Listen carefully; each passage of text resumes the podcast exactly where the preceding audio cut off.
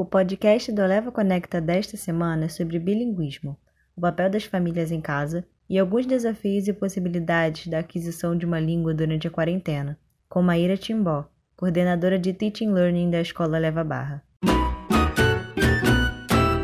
Olá!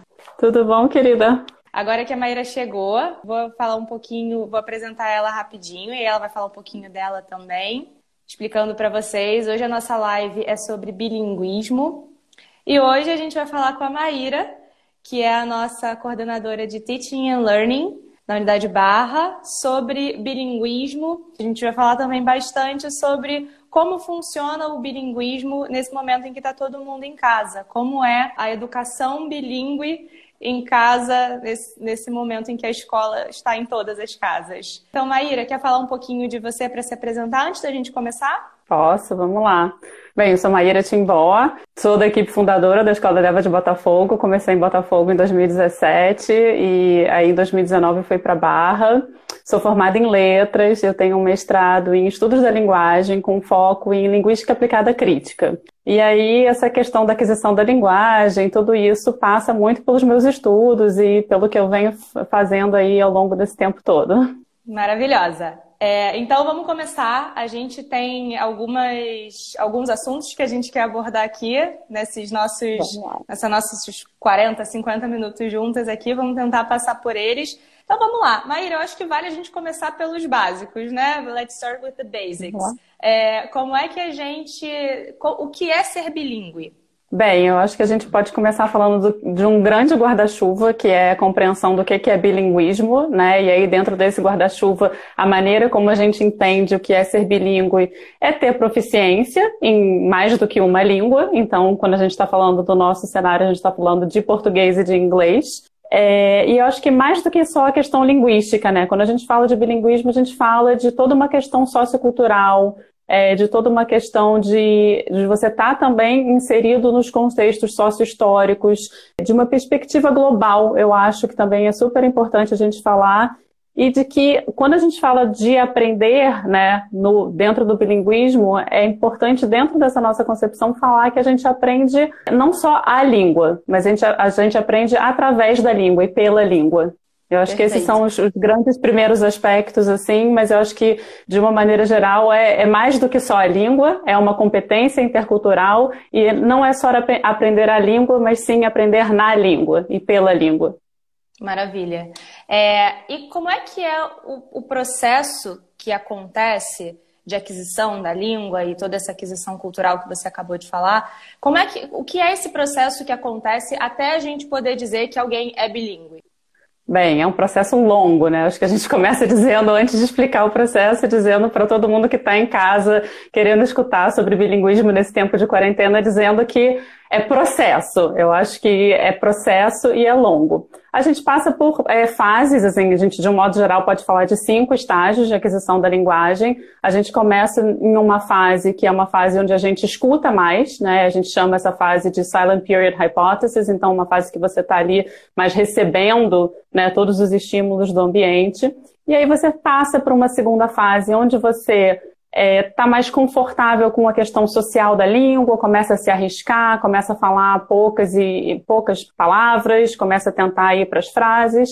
E aí disso você vai passando por um desenvolvimento né, de proficiência da língua, né, de proficiência acadêmica, até a gente falar que lá para o final de um período de, vamos dizer, oito anos, que são as etapas que a gente calcula, é, a gente pode dizer que a gente tem é, uma, uma adolescente bilíngue uma, uma criança bilíngue. E aí o que eu acho que é mais importante da gente falar também quando a gente fala desse processo é que essas fases não são fixas. Né? Elas não acontecem seis meses para uma fase, depois você tem um ano e meio para outra fase, você tem tempos aproximados, né? De que isso acontece nesses, nessas cinco etapas, mas que não tem um tempo fixo para isso acontecer.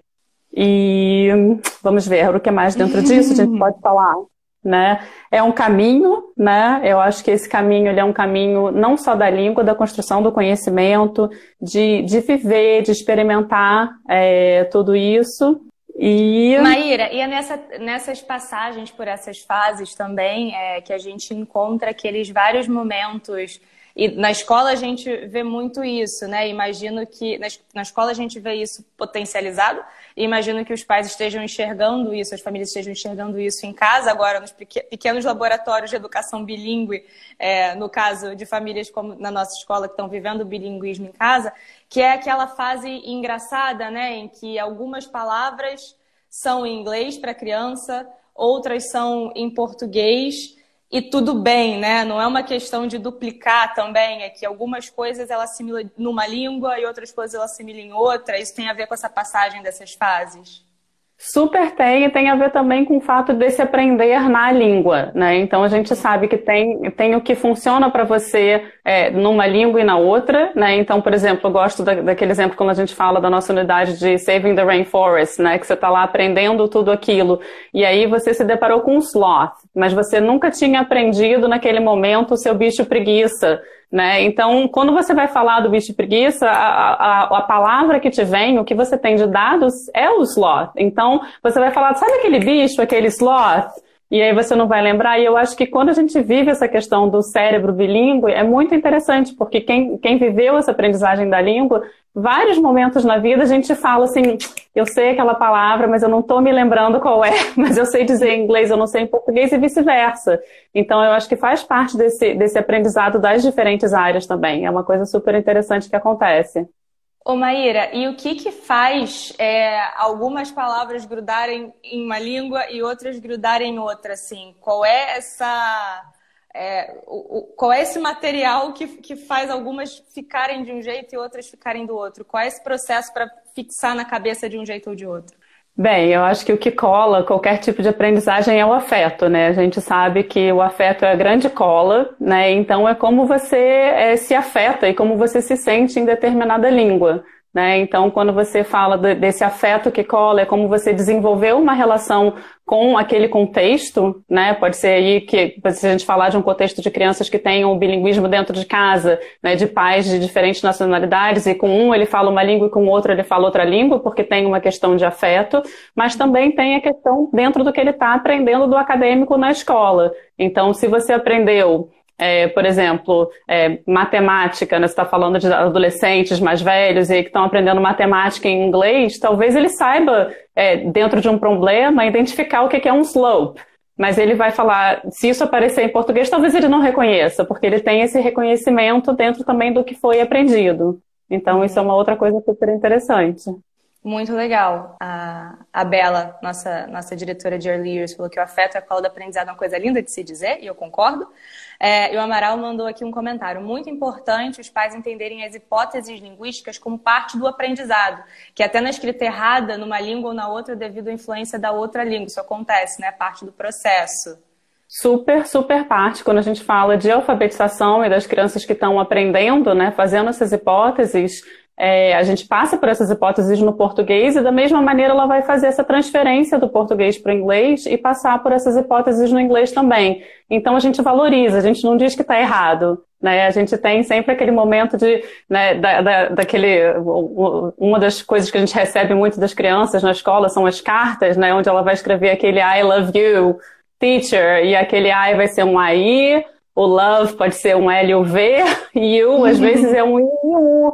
E tá tudo bem, faz parte. Ela tá né, se, se, é, se adaptando àquela língua e fazendo essa transferência de uma língua para outra. Então, dentro desse processo, é super importante a gente aceitar o que as crianças estão trazendo para a gente, né? E não corrige, reescreve, faz de novo. Então, é, é, é um ponto super importante também nesse início.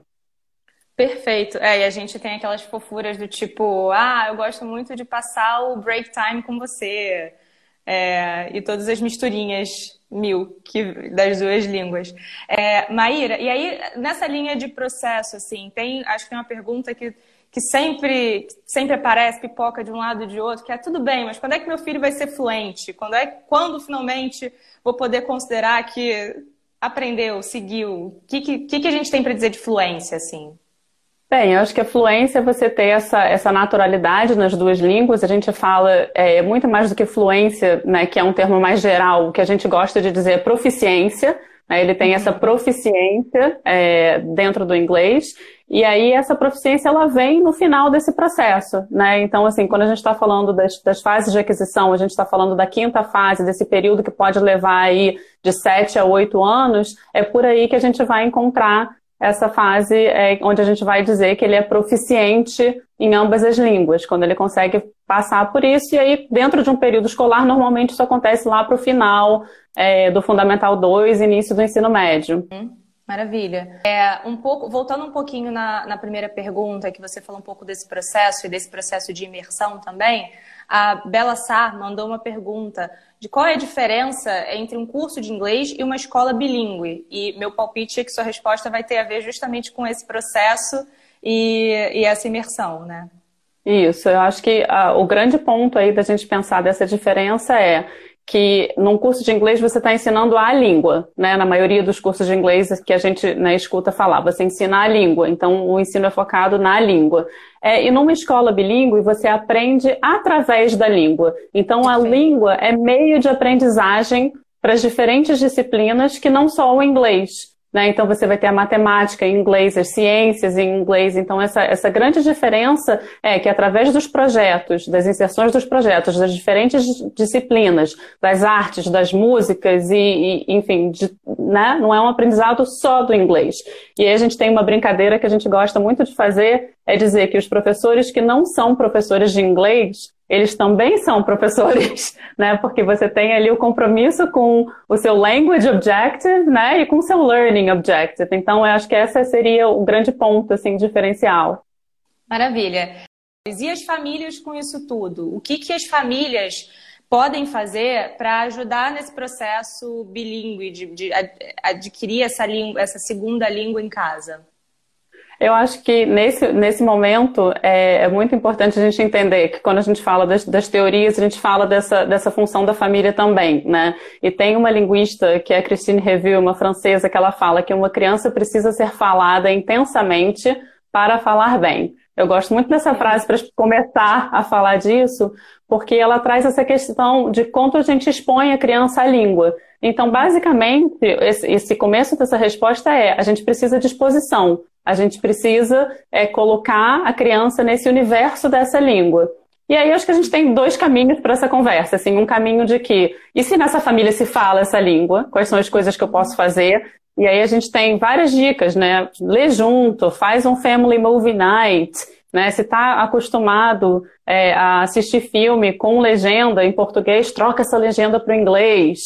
É, se tem uma criança, por exemplo, que quando a gente fala né, da educação infantil, aquela criança que já tem a previsibilidade de um filme, né? Então ela já assistiu Branca de Neve 452 vezes em português. Coloca ela para assistir a Branca de Neve em inglês.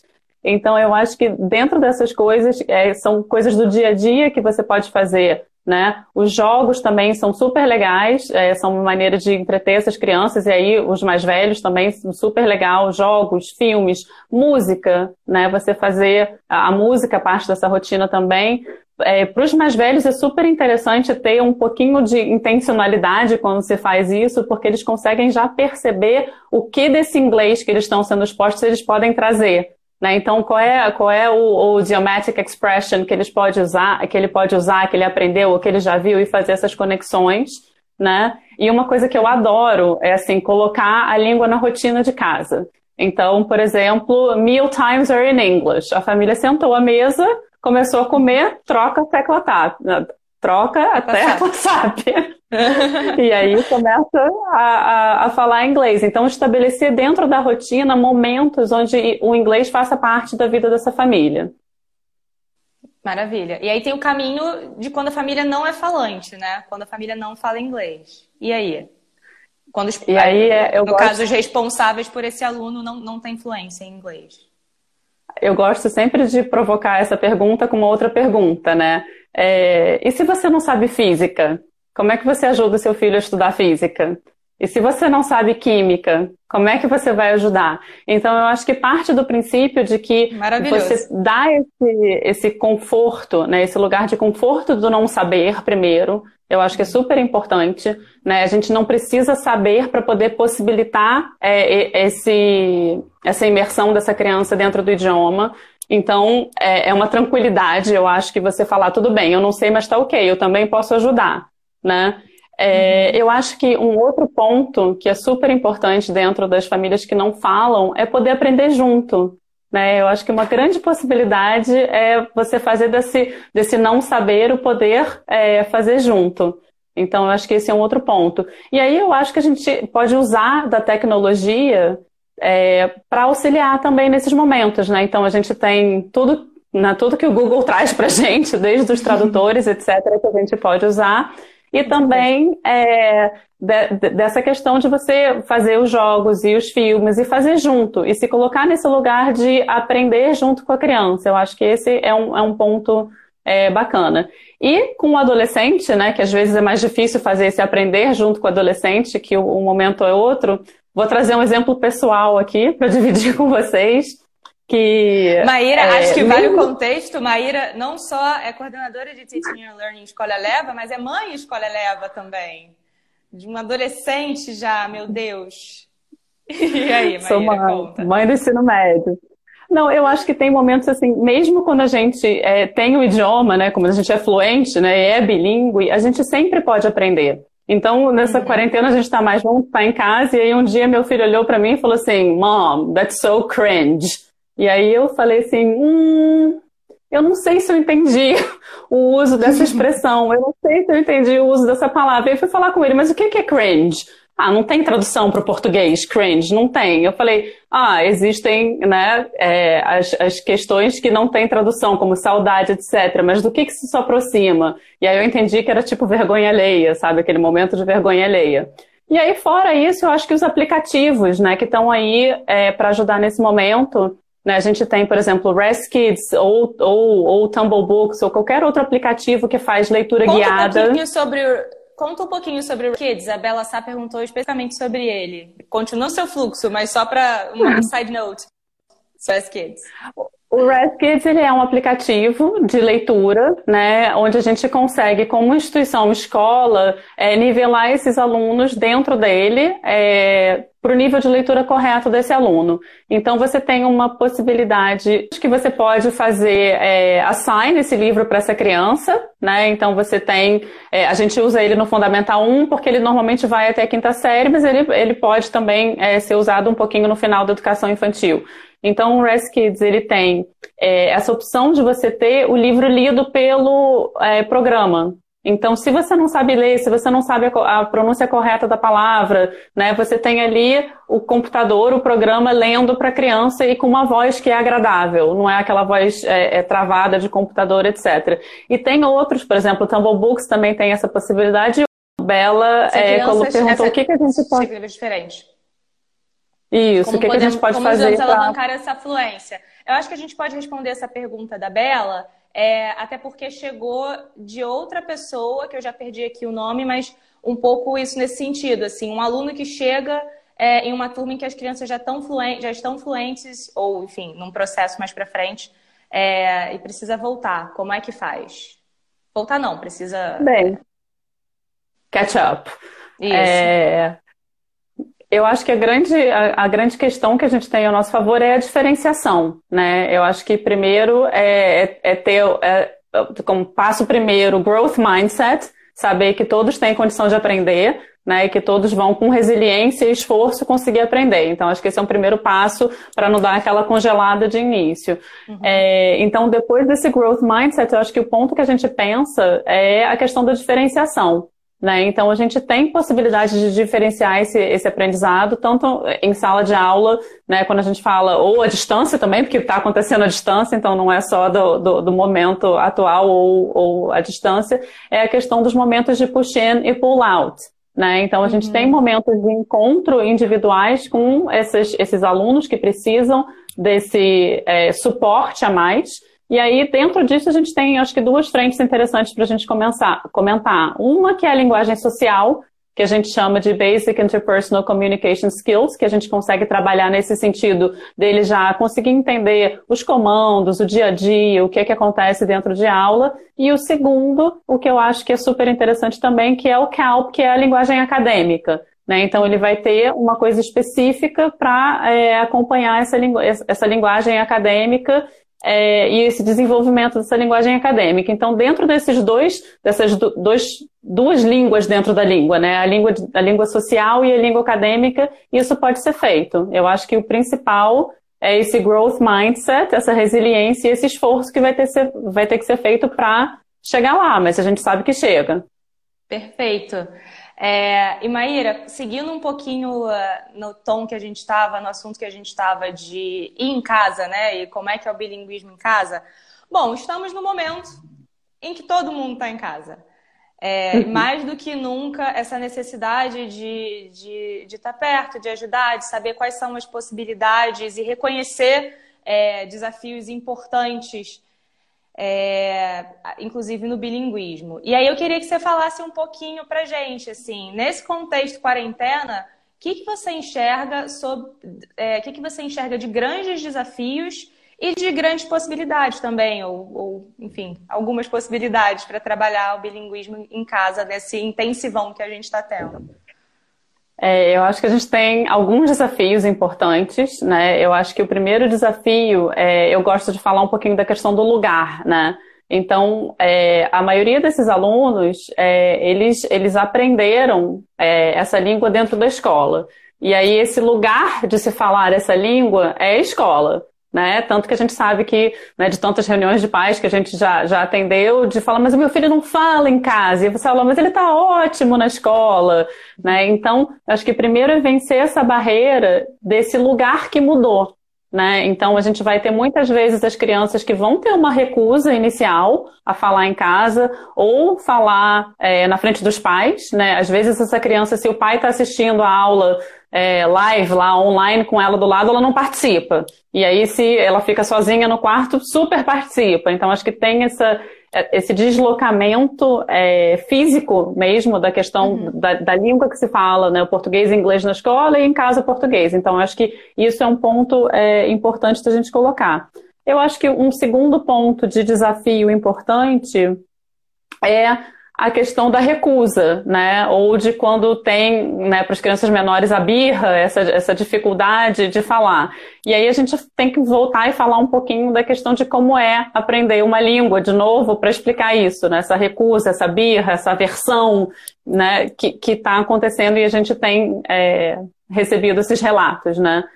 a gente volta para aquele bebê que a gente conhece, que estava em casa e que aí às vezes estava ali na cozinha com você, apontando para o seu armário e você acha que ele está querendo o quê, né? Porque no armário tem biscoito, tem leite, tem muita coisa dentro do armário e aí você entrega alguma coisa para a criança e a criança desperneia, berra, não é aquilo que ela queria. Então eu acho que tem é, é, que entender esse processo. E por que, que essa criança faz isso?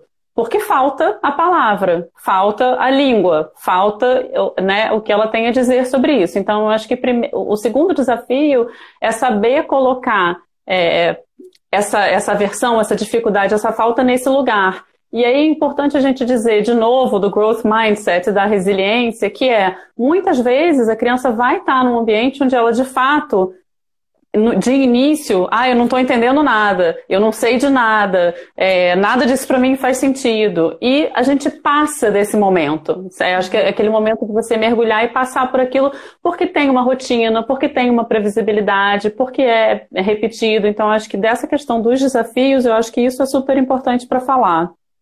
É, eu acho que os tem pais. Questão... Fala, fala. fala. Não, eu acho que tem uma questão, é, deve ter uma questão também do próprio afeto, né? Que você falou também lá no início. É diferente você criar um. Estou dizendo, imagino, por tudo que eu aprendi com você nesses nossos 30 minutos juntas. É, imagino que seja diferente você construir um vínculo na escola e construir um vínculo com a tela do computador, né? Às vezes acaba. É, eu acho que. Eu acho que a, a, os meios né, se tornam um desafio, porque a gente sabe da importância do face a face, né, do face-to-face -face interaction.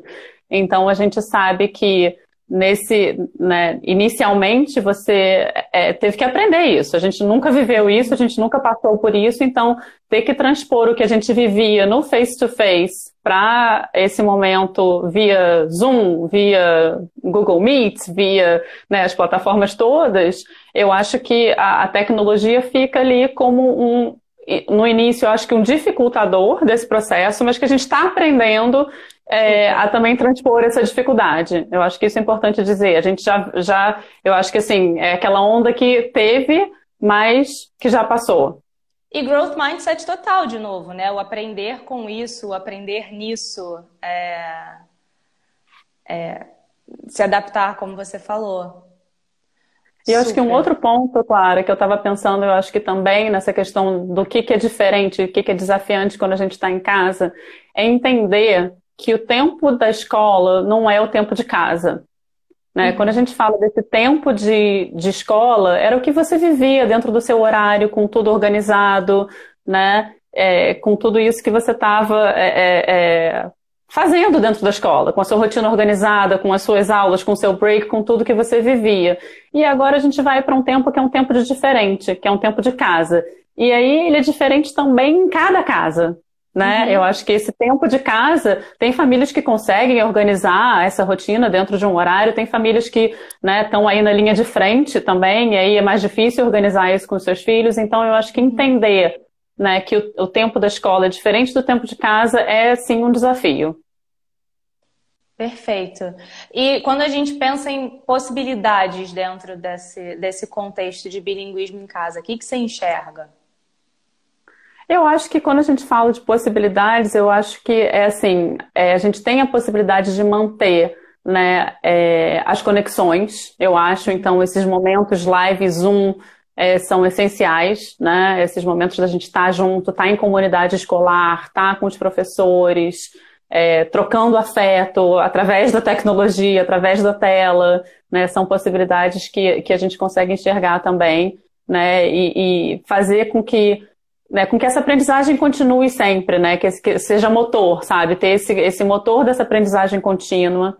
É, os alunos continuam a se desenvolver, eu acho que tem esse ponto, né? A gente percebe já agora nesse momento mais para frente do que eu nem sei, eu não estou contando dias, mas sei lá, mais de 90 dias que a gente deve estar chegamos, afastado. Chegamos a 90 dias de quarentena, sim. Pois é, isso é mais noventena, eu acho que dentro desses, desse tempo a gente conseguiu perceber que é sim, que existe sim essa possibilidade dessa formação de vínculo. Então eu acho que investir nisso é super Perfeito. importante nesse momento. É, e eu acho que, que, de novo, é o afeto, através do afeto, da manutenção e da exposição. Então, quanto mais a gente tiver a possibilidade de estar, mesmo dentro de casa, né, vivendo e convivendo com essa língua, é, e lembrando que ela é meio para tantas coisas, ela pode ser meio para tantas coisas, eu acho que esse é um ponto também interessante. Maravilha. É, veio, tem dois, dois, duas coisas que apareceram aqui, é, dois comentários que apareceram que eu queria trazer. Uma é um comentário sobre dentro do contexto infantil, percebi que os pais estão tendo dificuldade é, dificuldade, imagino que pouca paciência em manter um aprendizado com as crianças em relação à língua estrangeira. É, e aí eu só queria trazer um pouco a sua fala, até para quem entrou depois, foi a fala do início que foi muito interessante, de novo um reforço desse, desse processo, né? Que eu acho que tem duas coisas que você falou aí. Primeiro, que, que adoraria se você pudesse fazer um, um, um apanhado. Primeiro sobre isso do processo e paciência para esse caminho do processo de, de adquirir uma nova língua. É, e segundo, do que você falou de o espaço de casa não é o espaço de escola. Então, a gente. E do que os pais podem fazer, mas acho que a chave está no que eles podem, né? É, os, os pais estão tendo que co-teach nesse momento, mas eles não são professores necessariamente. Então, não sei se você consegue dar uma mensagem para acalmar os acalmar corações. Acalmar o coração. É, eu acho que primeiro, sim, primeiro dessa mensagem é parabéns para todas as famílias que estão com as crianças em casa, principalmente das crianças pequenas, então congrats, né? Eu acho que tem aí um, um, um agradecimento que a gente tem que fazer, porque de fato viraram co-teachers, e eu acho que nessa questão do processo, quando você fala das crianças menores, é muito importante o tempo. Né? Então, às vezes os pais estão ali fazendo aula com as crianças e aí a professora está fazendo uma pergunta e aí a criança não responde, e aí o pai está ali do lado, ansioso, e dá a resposta. Então, assim, é, para o processo de aprendizagem é, das crianças, é, assim, deixar o tempo do silêncio, deixar esse tempo da criança refletir, deixar esse tempo dessa criança fazer é, essas conexões que ela precisa fazer para poder seguir adiante. Então, acho que isso é importante. Então, assim, essa calma e essa paz de deixar acontecer é super importante. E falando desse processo, de novo, né, a gente sabe que o início desse processo, que a gente chama de silent period hypothesis, que é esse período que a criança fica calada, né, ela precisa entender essa língua para depois se construir nessa língua. E aí, de novo, a gente volta para a questão né, da exposição. Né? Então, quanto maior a exposição, quanto mais, né, mais tempo ela tiver com essa língua, mais ela vai se sentindo confortável para começar a viver na língua. Né? E eu acho que essa é a questão.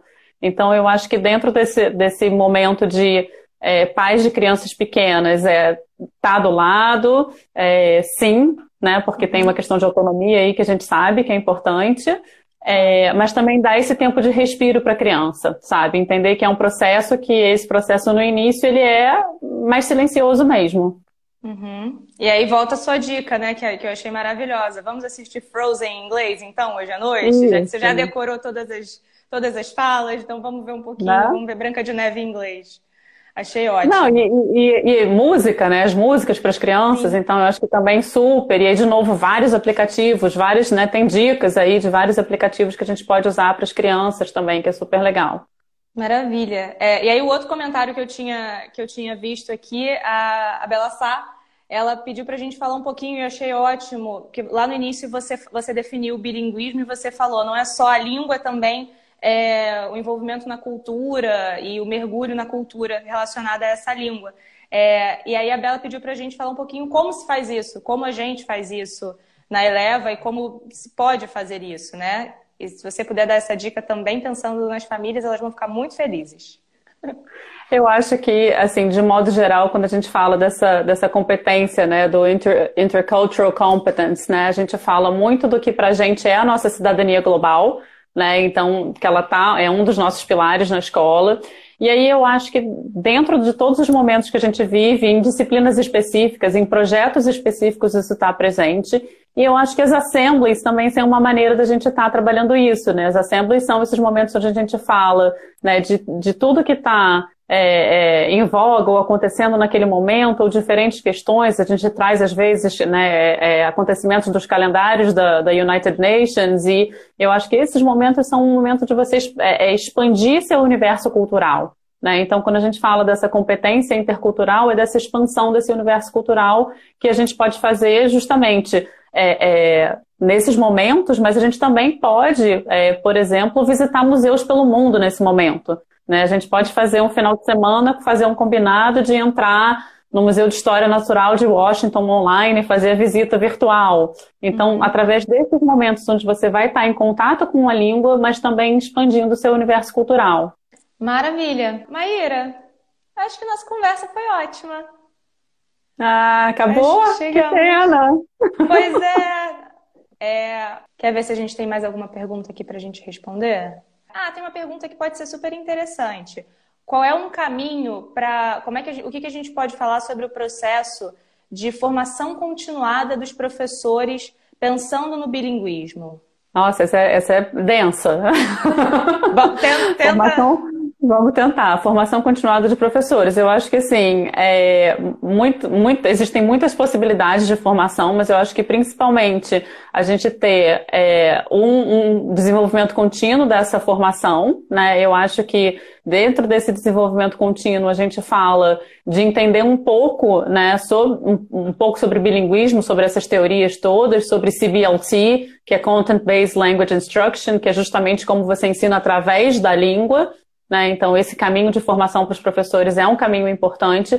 Eu acho que é super importante também você entender é, as nuances, esse guarda-chuva do bilinguismo e como ele se dá nos diferentes cenários. Eu não sei se são professores da Eleva que estão perguntando ou se são professores de fora. Então, entender né, o seu contexto e o seu cenário de bilinguismo, se é imersão, se não é, é e, e, e o que, que você pode fazer. Eu acho que é saber também, dentro desse, desse, acho que eu já falei disso, mas assim, dentro desse processo de ensinar é, através da língua, né, é você saber que todo professor de qualquer disciplina que é dada na língua é também professor de línguas, né? Uhum. Então a gente volta nesse ponto. Então acho que é, é, é, essa questão toda é super importante e eu acho que a questão da diferenciação, né? Quando a gente fala de EAL, English as an Additional Language, como é que você vai fazer essa diferenciação para os seus alunos? Eu acho que é um ponto super interessante de estudo também para quem quiser é, se aprofundar em, nesse momento tem várias coisas acontecendo online, vários cursos e Verdade. Tá. Essa live, por exemplo. É, também. É, olha, eu, pra gente encerrar, eu vou puxar aqui. Tem mais perguntas aqui no, no quadrinho de perguntas, mas eu vou, vou puxar duas aqui pra gente encerrar. Já vou te dizer quais são as duas para você já se preparar. Uma é qual é o papel da correlação curricular pra gente lá na Escola Eleva? E a outra, para fechar, que eu achei maravilhosa, como foi para você viver o processo de criar uma criança bilíngue em casa? Tá bom, correlação curricular eu acho que a gente tem. É, né, nosso currículo ele é pensado é, desde educação infantil, fundamental 1, fundamental e médio, com esses, esse, é, com esses momentos de interrelação, né, de conversa entre as disciplinas.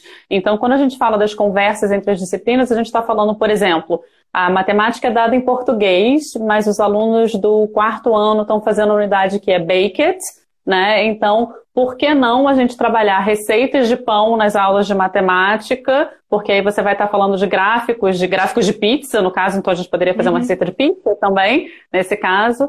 E aí você fazer essa correlação. Então, eu acho que essa correlação se dá nesses pensamentos que a gente tem, né, nos plannings, no collaborative planning, planning que a gente tem, e nessas conversas que a gente consegue fazer entre as disciplinas.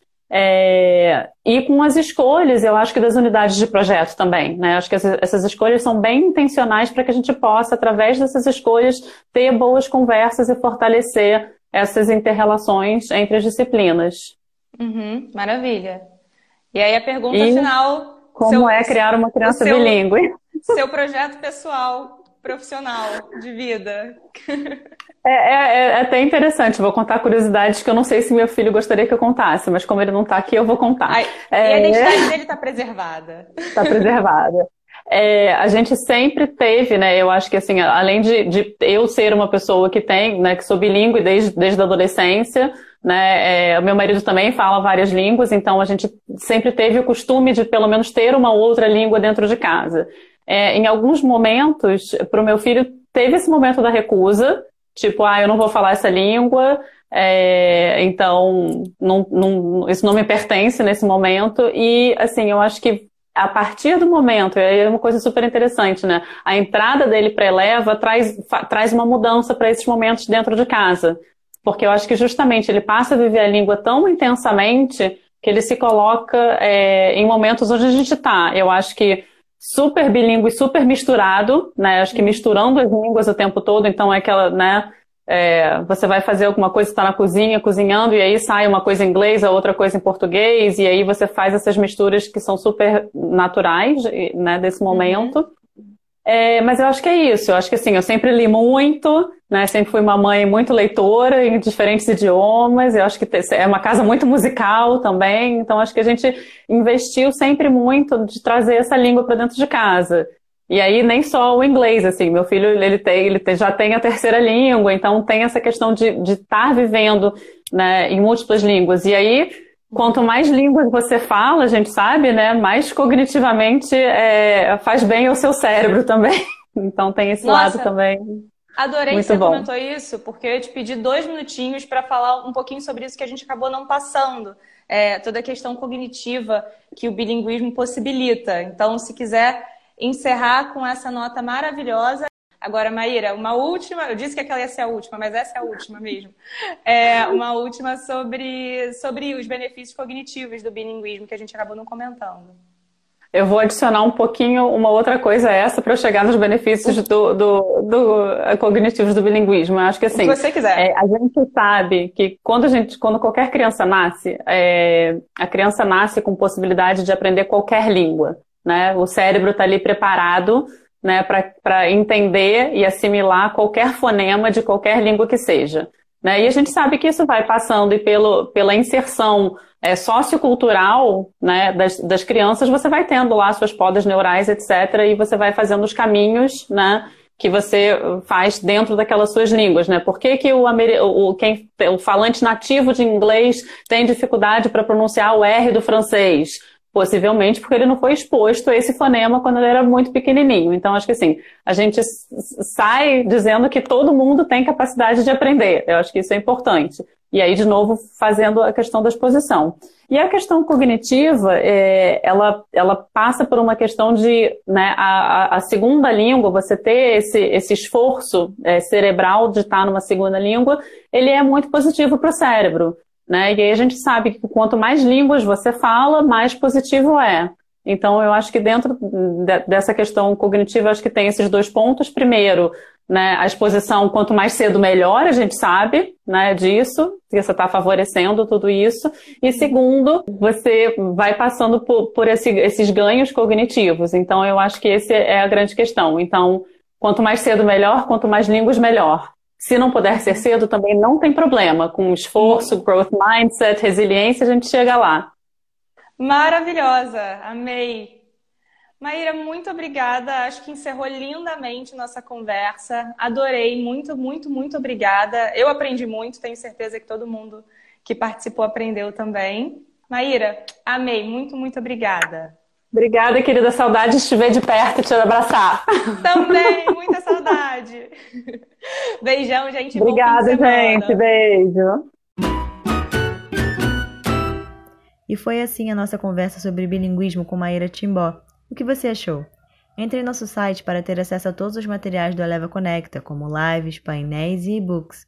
Acesse bit.ly barra eleva com E maiúsculo, conecta com C maiúsculo.